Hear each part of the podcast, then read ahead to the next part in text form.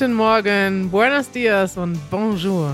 Guten Morgen, Kari. Wieder aus Mexiko, aber heute mit einem Besuch. Richtig, wir haben heute einen Gast. Sie kichert auch schon im Hintergrund. Mhm. Und wir freuen uns ganz besonders, denn wir sind extra nach Mexiko zu fahren, um heute unsere Kolleginnen oder zumindest eine Kollegin von Easy French zu treffen. Willkommen und bonjour, Hélène. Hallo Leute. Jetzt müssen wir erstmal erklären, warum wir mit Hélène vom Easy French Team hier in Mexiko sitzen. Richtig, Hélène. Äh, was machst du hier? Also, äh, das gibt das Winter School von äh, Easy Spanish. Das Team von Easy Spanish hat das wunderbar organisiert. Zwei Wochen hier in Valle de Bravo. Äh, das ist ein kleiner Stadt in Mexiko. Ähm, äh, das ist äh, Paus Stadt. Sie, sie wohnt hier. Ja. Von, Paus von, äh, äh, sie ist von Easy Spanish, das ist das Spanish Team. Und hier äh, jeden Tag gehe ich zur Schule, gehe ich zur Schule jeden Tag, um äh, Spanisch zu lernen. Also das ist viel Spaß. Das ist keine Normalschule. Wir sprechen, wir äh, spielen, wir singen. Also das ist alles aber eine Schule. Richtig. Es gibt eine Easy Spanish Winter School. Das ist auch für uns ein bisschen der Anlass, warum wir hier sind, obwohl wir gar nicht aktiv mitmachen, sondern wir wollen einfach nur die Aura des Easy Spanish Teams wahrnehmen. Und heute Abend hat äh, Fran mir erzählt, gibt es ein Highlight des Programms. Es gibt ein Mezcal-Tasting und das lasse ich mir natürlich nicht entgehen. Deswegen sind wir extra heute Abend gekommen. Manuel, war dir das bewusst, dass ja, das stand schon lange im Kalender. Mezcal Party bei der Easy Spanish Winter School. Der einzige Pro Programmpunkt, an dem wir teilnehmen und für den wir angereist sind. Aber wir haben das zum Anlass genommen, dass wir jetzt alle hier zusammen im gleichen Ort sind, endlich eine Podcastaufnahme zusammen zu machen mit dem Easy French Team, beziehungsweise repräsentiert von dir, Ellen. Toll, dann starte doch mal mit dem Thema der Woche. Ellen, wir möchten heute mal über Unterschiede zwischen Deutschland und Frankreich sprechen. Du hast Deutsch gelernt, du hast in Deutschland gewohnt, du hast einige interessante Geschichten mitgebracht. Vielleicht kurz zu deinem Hintergrund. Viele wissen ja gar nicht, dass es noch mehr gibt als Easy German. Wir haben jetzt schon gerade Easy Spanish erwähnt und es gibt auch Easy French. Seit wann gibt es Easy French und was macht ihr da? Ähm, seit 2019 gibt es Easy French mit uns. Also ich und Rita und Judith, das Team von Easy French. Und wir unterrichten, also genauso wie Easy German, aber das ist, um Französisch zu lernen. Wir machen Videos, wir machen Podcasts und äh, wir haben auch eine Community, die super nett ist und ja, das ist viel Spaß. das stimmt. Und ihr habt auch einen sehr mittlerweile erfolgreichen Podcast, den Easy French Podcast. Falls jemand von euch Französisch lernt, oder gerne lernen möchte, könnt ihr da mal reinhören. Der ist sehr ähnlich zu unserem Podcast. Ihr seid zu dritt und so wie viele Menschen, die bei Easy Languages arbeiten, seid ihr auch Sprachenfans. Das heißt, ihr alle drei, Judith, Rita und du, ihr sprecht auch Deutsch. Ja, das stimmt. Wir sprechen Deutsch, wir lieben Deutsch. Das ist eine Gemeinsamkeit, dass wir haben, Gemeinsamkeit, die wir haben. Ja, richtig, ja.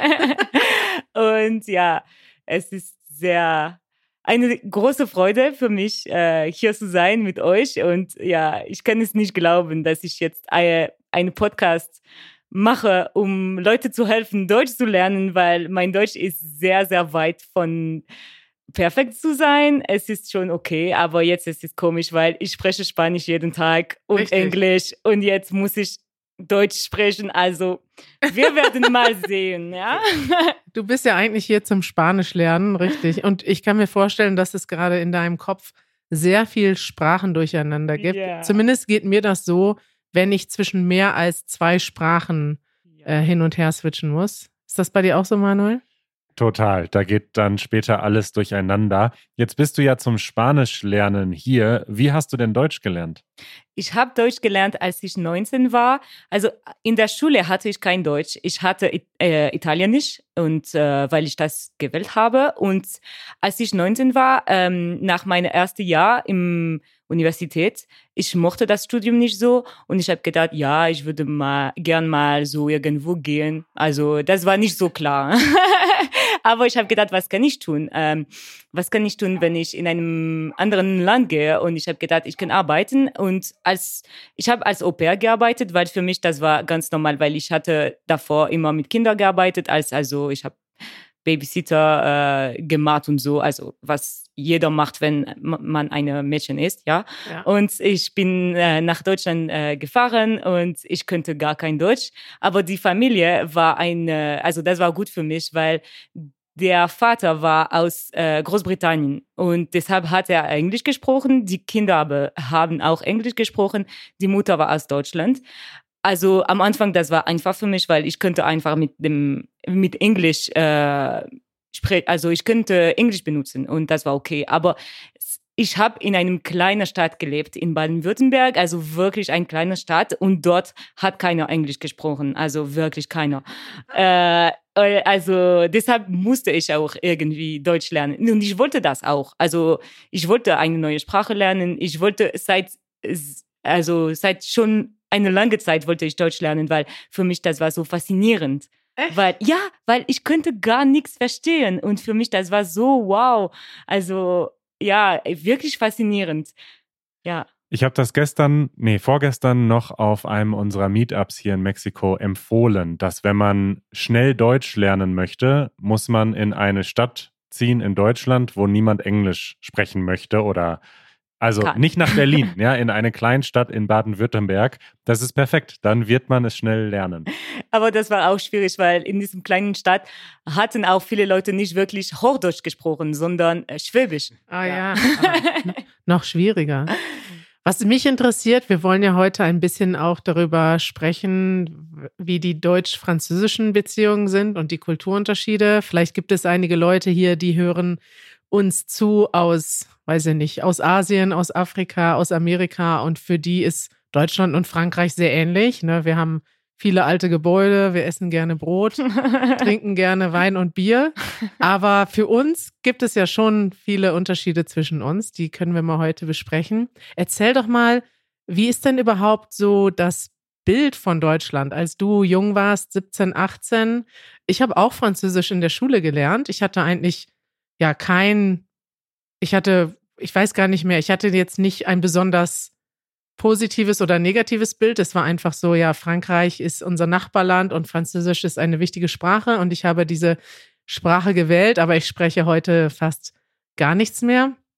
Und ich hatte dann ein bisschen Motivation, weil ich mich für Fußball interessiert habe und es gab einige französische Fußballspieler, die ich mochte und ich dachte, okay, das ist eine gute Motivation. Es gibt Fußballspieler, die ich mag, die sprechen Französisch. Was war denn deine, dein Bild von Deutschland, bevor du nach Deutschland gekommen bist und was hat dich interessiert an Deutschland? Also in Frankreich, ich denke, nicht viele Leute interessieren sich für Deutschland, weil also man fährt gerne nach Spanien oder Italien, die auch Nachbarländer sind, ja. aber nicht so gerne nach Deutschland, weil es gibt nicht so viel Strände und Sonne, was auch nicht die Wahrheit ist. Als ich äh, nach Deutschland gezogen bin, davor, ich habe gedacht, das wird so super kalt, also ich muss mich vorbereiten, das wird kalt, kalt sein. Und ich bin dort angekommen, das war September in Baden-Württemberg, das war super heiß, also vielleicht 40 Grad. Ah ja? ja. Es war noch Sommer und äh, ja, also das ist ein Bild, das wir haben, dass es super kalt ist, was gar nicht wahr ist. Also wirklich nicht. Vielleicht ist es ein bisschen kälter in dem Winter, aber nicht so wirklich. Und was noch? Wir denken, dass die Deutschen sehr, sehr viel Bier trinken, was ziemlich die Wahrheit ist. Ja, das stimmt, das kann ich bestätigen. Und wir denken, dass die Franzosen sehr, sehr viel Wein trinken. Das ist auch wahr. Das ist auch wahr, ja. ja, wir trinken Wein zum Essen, Abendessen. Also meine Generation vielleicht nicht, aber meine, meine Eltern zum Beispiel, also es gibt bei meinen Eltern gibt es Wein zum Abendessen jeden Tag, ein Glas, ja. Aber das ist dann eine andere Trinkkultur. Ja. Wobei mein Vater trinkt auch ein Glas Bier zum Abendessen und dann vielleicht noch eins, aber dann nicht mehr. Aber grundsätzlich denke ich, dass die Deutschen, die sind eher so, die trinken mehr, während die Franzosen eher genießen. Die genießen ein Glas, ist, ist meine Vorstellung. Und die Deutschen, die gehen in die Kneipe, um sich zu betrinken. also wir, be- wir betrunken uns auch, ja. aber ich weiß es nicht. Ich denke, das ist ein Vor das ist das ist natürlich das Bild, das man hat. Aber also die Franzosen trinken auch gerne, um sich zu betrinken. Aber sie sagen gerne, das ist nicht so. Ah, okay.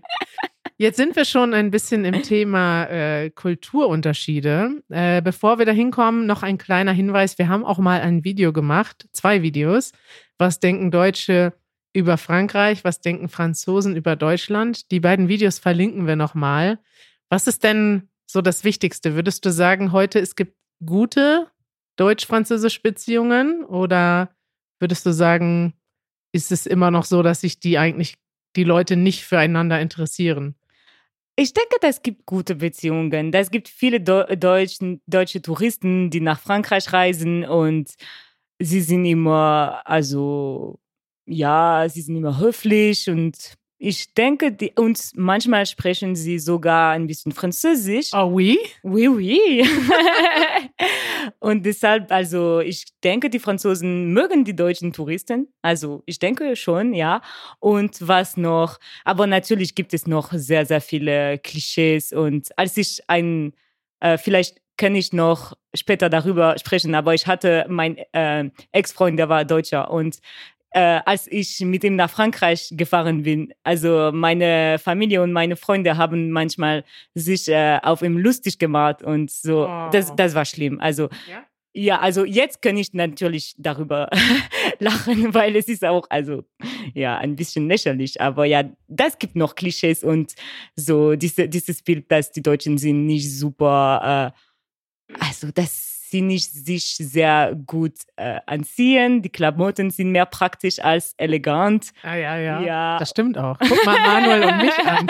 Wir tragen immer nur schwarze T-Shirts. Leider wahr.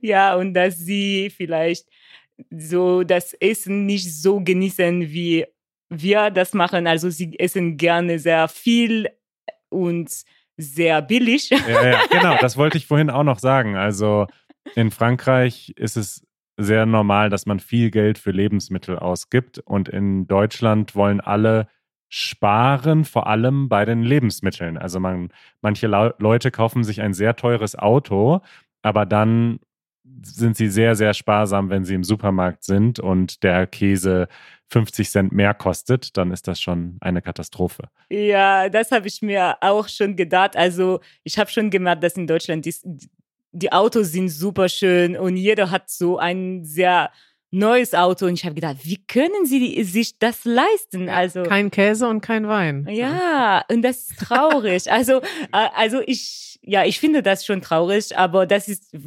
weil ich habe diese Kultur nicht. Also in Frankreich, das ist ganz normal, ein altes Peugeot zu fahren und ja, wenn das Auto fährt, dann warum solltest du ein neues Auto kaufen? Also das ist wirklich nicht nötig. Und Ja. ja, Ich bin in diesem Sinne auch eher Ja? französisch. Ich glaube Manuel auch. Ja, beziehungsweise ein altes Fahrrad, das noch fährt. Das ist noch das Beste. Elaine, bevor wir noch mehr über die Kulturunterschiede sprechen, wollen wir mal deine Kolleginnen dazu hören. Äh, Rita und Judith sind heute nicht hier, aber sie haben uns Sprachnachrichten geschickt mit ihren Geschichten zu Deutschland. Wollen wir die mal hören, Manuel? Hallo Kari, hallo Manuel, salut Hélène, äh, c'est Rita. Wie geht es euch? Also ich habe eine kleine Frage an euch alle. Die erste Frage richtet sich an Hélène. Wir alle wissen, dass es einen großen Unterschied ähm, in der Esskultur zwischen Frankreich und Deutschland gibt. Und da du Vegetarierin bist, frage ich mich, ähm, wie schwierig oder einfach es in Deutschland war, als du dort gelebt hast, äh, leckeres und, oder schmackhaftes Essen zu bekommen, das du mochtest, ähm, ohne dabei tief in die Tasche zu greifen. Ui. Und meine zweite Frage geht an euch, Gary und Manuel. Was war das Erste, was euch aufgefallen ist, als ihr zum ersten Mal in Frankreich wart und was euch ähm, seltsam oder ähm, unangenehm vorkam? Eine dicke Umarmung und ich hoffe, dass ich es das nächste Mal äh, schaffen kann. Ja, tschüssi, auf revoir. Okay, Vegetarier in Deutschland, Elen. Schwierig oder ist das schwieriger oder einfacher als in Frankreich? Also es kommt darauf an, wo in Deutschland natürlich. Ich glaube, in Berlin ist es super einfach. Ja, also das ist, was ich vermute. Aber in Baden-Württemberg, äh, wo ich ge gelebt habe, das war ein bisschen schwierig. Ich hatte sogar ein bisschen aufgehört, vegetarisch zu essen, oh. weil es war auch schwierig, als ich mit der Familie gelebt ha habe. Also als ich ähm, ein Au pair war und ich habe manchmal ein bisschen Fleisch gegessen. Ja, das war das war nicht so einfach, ja. Also ja, und auch mit der Familie, äh, als ich mit meinem Ex-Freund noch war, zusammen war, als wir ähm, mit seiner Familie gegessen, gemeinsam gegessen haben, es war schon schwierig, kein Fleisch zu essen und ich wollte nicht unhöflich sein und ich habe sehr viel Fleisch gegessen und das, das hat mich nicht so gefallen, aber ich habe gedacht, man muss sich auch an die Kultur ein bisschen adaptieren und ja, die Leute nicht so ähm, wie kann ich das sagen? Ich möchte nicht, dass die Leute sich schlecht fühlen oder weil manchmal haben sie gedacht, was kann ich kochen äh, für, für sie? Sie isst kein Fleisch und das hat ihnen also besonders die Großmutter sehr viel Stress gegeben. Ja. Und ja. Ich glaube auch, es gibt einen großen Unterschied, ob man irgendwo zu Gast ist oder als Austauschschülerin oder als Au pair in einer Familie ist, denn dann möchte man natürlich nicht den Leuten zu Laste fallen mit seinen Sonderwünschen. Wenn man alleine lebt und alles selbst machen kann, ist es, glaube ich, überall in Deutschland mittlerweile ziemlich einfach, vegetarisch zu leben oder sogar vegan. Aber klar, ich kenne auch diese Situation, wo man irgendwo eingeladen ist und dann will man natürlich nicht immer sagen, für mich muss es aber alles anders sein. Dann hat Rita gefragt, was unser erster Eindruck oder unsere erste, ersten Kulturschocks waren in, in Frankreich. Wie war das bei dir, Kari? Also, ich erinnere mich nicht mehr an meinen ersten, ich weiß gar nicht mehr, wann ich zum ersten Mal in Frankreich war. Das war wahrscheinlich als Kind. Aber ich erinnere mich sehr gut noch, äh, letztes Jahr waren wir, wir haben ja quasi jetzt angeheiratete Familie in Frankreich. Also die Familie von Mitch, von Isis Mann, lebt in äh, Südwest, Süd, wo ist das? Südwestfrankreich, ja. Und ähm, da sind zwei Sachen mir aufgefallen, auch zum Thema Essen. Wir sind dort in einem super kleinen Dorf, in einem Supermarkt und es gibt einfach viel mehr Auswahl und gutes Essen. Wenn man das vergleicht, zum Beispiel in Deutschland, in einem Dorf gibt es viel weniger Optionen. Es gibt dann nur, weiß nicht, mittlerweile, ich würde auch sagen, okay, es gibt vielleicht zwei Sorten Käse und so. Es ist nicht dass es gar keine Auswahl gibt, aber man merkt einfach, dass die Franzosen Genießer sind. Es gab in diesem Supermarkt auf dem Dorf ein Weinregal und ein Alkoholregal und ein, eine Käsetheke. Das war mehr Auswahl als in Berlin Mitte in einem riesigen Supermarkt. Und du denkst einfach, wow, das ist so krass, weil in anderen Ländern, hier in Mexiko, sogar in einer großen Stadt, finde ich in einem Supermarkt nicht so viel Auswahl wie in Frankreich in einem kleinen Dorf. Das ist echt das ist echt besonders. Und das zweite ist rein optisch. Du gehst in Frankreich, du fährst durch die Gegend. Jede Stadt, jedes Dorf sieht alt und schön aus. Und in Deutschland gibt es auch so ein paar schöne alte Städte, aber es gibt auch sehr viel, natürlich kommt das auch durch den Krieg. Vieles wurde schnell und billig wieder aufgebaut. Aber Frankreich ist einfach so schön. Das ist eine richtige Augenweide, wenn man da durchfährt. Das stimmt. Hören wir mal die Nachricht, die Judith uns geschickt hat. Hallo Freunde, ich hoffe, es geht allen gut und das Wetter in Mexiko ist schön. Was die kulturellen Unterschiede zwischen Frankreich und Deutschland betrifft, gibt es einen, der mir besonders aufgefallen ist. In Frankreich bin ich es gewohnt, jede Zeit über die Straße zu gehen. Zum Glück haben mir Ellen und Rita schon mehrmals das Leben gerettet. In Deutschland ist es nicht möglich. Mehrere Male haben mich Autofahrer und sogar Passanten deswegen angeschrien. Also wenn du noch nie in Deutschland warst, sei also vorsichtig, wenn du die Straße überquerst. Warte, bis das Menschen grün ist, auch wenn kein Auto kommt. Ich umarme euch alle und vermisse euch. Oh, das ist so süß, Judith. Liebe Grüße an dich und auch an Rita. Ja, ist das wirklich so? In Frankreich kann man einfach auf die Straße laufen und die Autofahrer bremsen? Ja, ja. Und wie ist das in Deutschland, Manuel? Ja, es ist da natürlich ein Klischee. Also zumindest in Berlin gehen die Leute schon bei Rot über die Ampel, wenn keine Autos kommen. Also das ist jetzt auch nicht so, dass jeder Deutsche immer an jeder roten Ampel stehen bleibt, wenn er zu Fuß ist. Aber es ist natürlich etwas dran. Also grundsätzlich respektieren wir die Regeln und gerade diese Situation, dass wenn dann noch Kinder da vielleicht stehen oder ein, ein Elternteil mit seinen Kindern. Es müssen gar nicht Kinder da stehen. Die Leute, die Deutschen korrigieren halt gerne und wenn jemand sich nicht an die Regeln hält, dann mögen wir es, die Leute daran zu erinnern. Ja, das habe ich auch gemerkt. Damals habe ich geraucht, als ich äh, noch jung war. und äh, mehrmals gab es keinen Mülleimer äh, in der Nähe und ich habe einfach die Zigarette auf dem Boden gelassen. Das geht gar nicht, Ellen. es tut mir so leid. Also heute, heutzutage würde ich das wahrscheinlich nicht mal machen, aber damals, also ich weiß nicht, für mich das war okay. Und irgendwie. Und das gab immer so eine äh, middle-aged Frau, die zu mir gekommen ist und sagte, Hallo? Ja, das ist, das ist richtig deutsch. Hallo! Hallo! Mit einem passiv-aggressiven Hallo die Leute darauf hinweisen, dass sie etwas falsch gemacht haben. Du hast mir, wir haben irgendwann vor ein paar Monaten schon mal drüber gesprochen und du hast mir noch andere Situationen erzählt. Zum Beispiel hast du, glaube ich, erzählt, dass du an einem Feiertag zu laut geredet hast. Oh ja. Das waren die Nachbarn. Das waren die Nachbarn. Also, das war ein Feiertag, die in Frankreich auch nicht gibt. Es, es gibt es nicht. Das ist ähm, äh, nach Weihnachten. Also der Tag nach Weihnachten. Ähm, ah ja, erster äh, Weihnachtsfeiertag. Ja, also äh, 26. Ja, das ja. ist der zweite Weihnachtsfeiertag. Ja, ja, Ganz genau. kreative Name. Ja, also in Frankreich gibt es nicht, das ist kein Feiertag. Nach äh, Weihnachten, das ist schon vorbei, jeder geht zur Arbeit, bla bla bla. aber in Deutschland nein. Das ist aber auch schön. Und wir waren zu Hause mit meinem Ex-Freund und wir haben die Nachbarn angeladen. Also sie hatten Kinder und die Kinder haben gespielt in das, in, in, im Haus. Und die, das war so... Äh, ich weiß nicht, also am Nachmittag, gar nicht am Abend. Und die Nachbarn sind gekommen und sie waren wirklich, also geärgert und sie haben gesagt, oh, das gibt so viel Lärm, heute ist ein Feiertag, äh, man muss ruhig bleiben, wir, wir brauchen unsere Ruhe. Und ich habe gedacht, was, was bedeutet das eigentlich? Also für mich, das hat gar keinen Sinn gemacht. Also wirklich, für mich, also das gibt keine Beziehung zwischen Feiertag, Ruhe. Also für mich, ich weiß nicht, das war so komisch. Eine Feier ist doch laut. Also man ja. soll doch feiern am Feiertag. Ja, ich habe gedacht, was? Also ja. das gibt eine Beziehung zwischen Feiertag und Ruhe. Okay. Ja.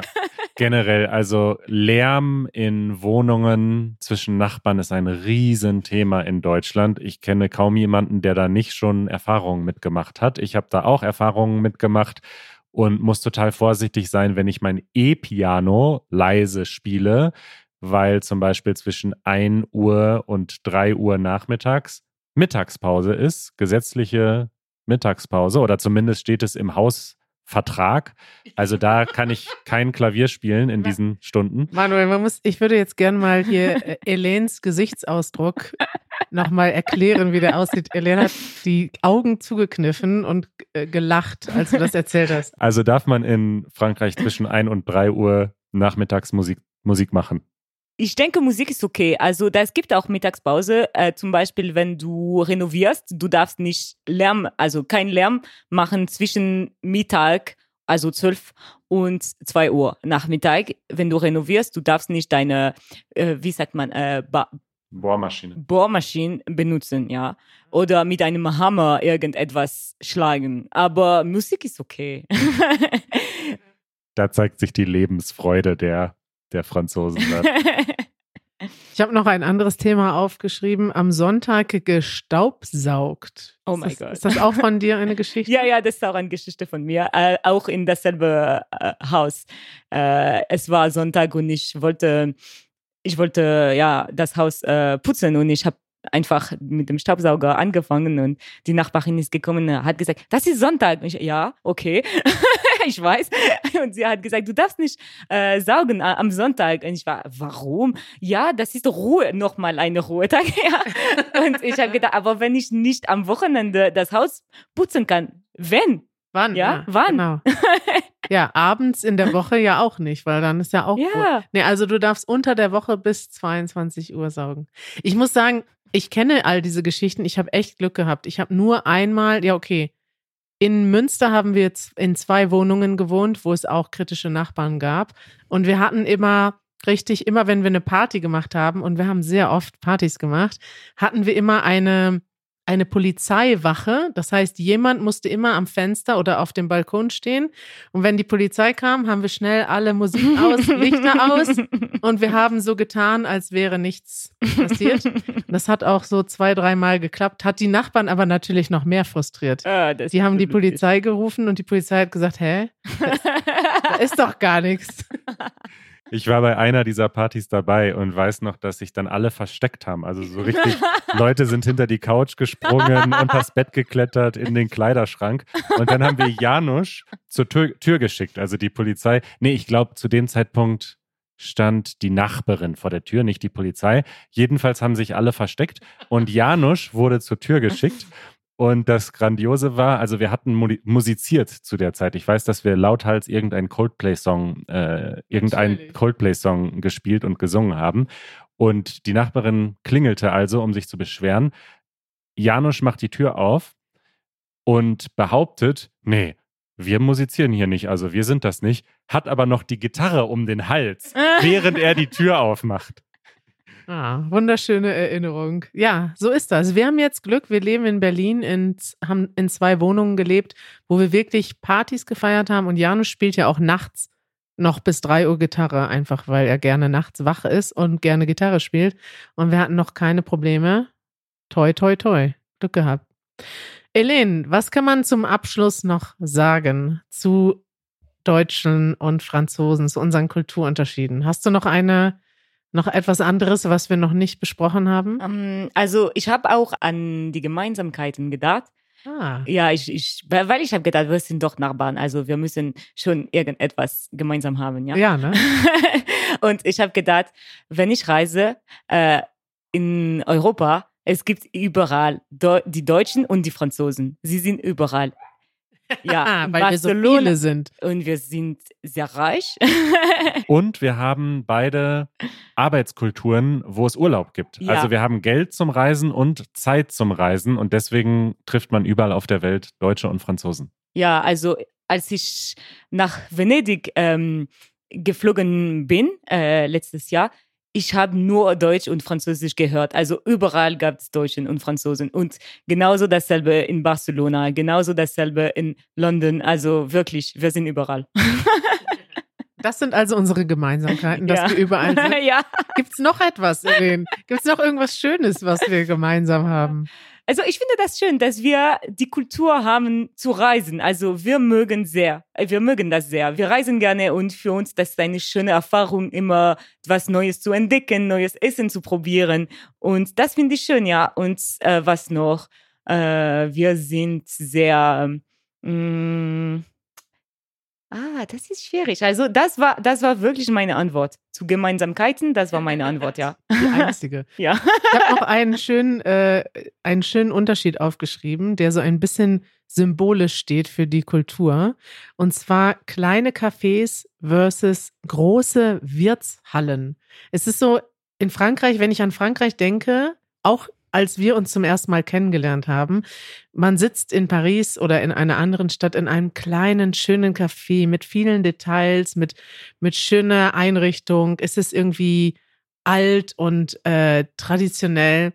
Und in Deutschland, wenn man sich Deutschland vorstellt, also natürlich haben wir auch kleine Cafés, aber es gibt diese riesigen, großen Restaurants, gerade in Bayern natürlich, wo man mit viel zu großen Bierkrügen viel zu großes Essen isst. Und das gibt's in Frankreich nicht, ne? Nicht so wirklich, ja, du hast recht. Also in Deutschland gibt es überall diese, das gibt natürlich die Bierkneipe, aber das ist noch was anderes, ja. Biergarten, meinst du? Bier, Bier, also die, die Kneipen. ja, die Kneipen. Das ist auch klein, aber das ist was anderes. ja, richtig. Ja. Ja, und Biergarten, also ich liebe Biergarten, aber ja, das ist was ganz anderes auch. Ja, Gibt es in Frankreich Biergärten? nicht wirklich. Nicht wirklich. Nein. Und findest du das schön, wenn du nach Deutschland kommst? In so Ja, ja, ich liebe das. Das ist super schön. Ja, Und wir lieben die Cafés. ja, aber ich liebe beide.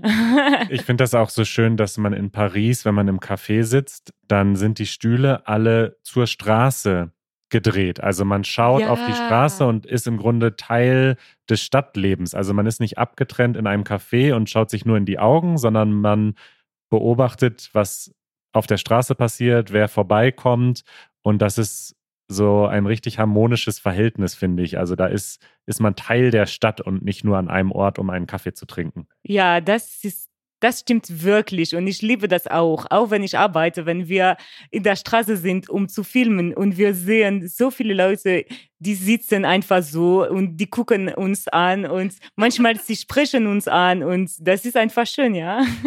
Eine wunderschöne Straßenkultur. Ich würde sagen, Manuel, wir müssen einfach mal nach Frankreich fahren und dort in einem Café an der Straße einen Podcast aufnehmen. Das ist ein fantastischer Plan. Wir machen einen Teil 2 dieser Episode in Frankreich. Wir kommen euch besuchen. Falls ihr Easy French noch nicht schaut und noch nicht hört, dann verpasst ihr einiges. Also über eine halbe Million Subscriber auf YouTube können nicht falsch liegen. Easy French auf YouTube und easyfrench.fm ist der Podcast. Und wie du schon gesagt hast, Kari, der ist richtig populär und richtig erfolgreich. Was gibt's noch? Wie kann man euch noch unterstützen? Man kann ein Mitglied werden von Easy French. ja, ja, natürlich. Also auf easyfrench.org slash membership.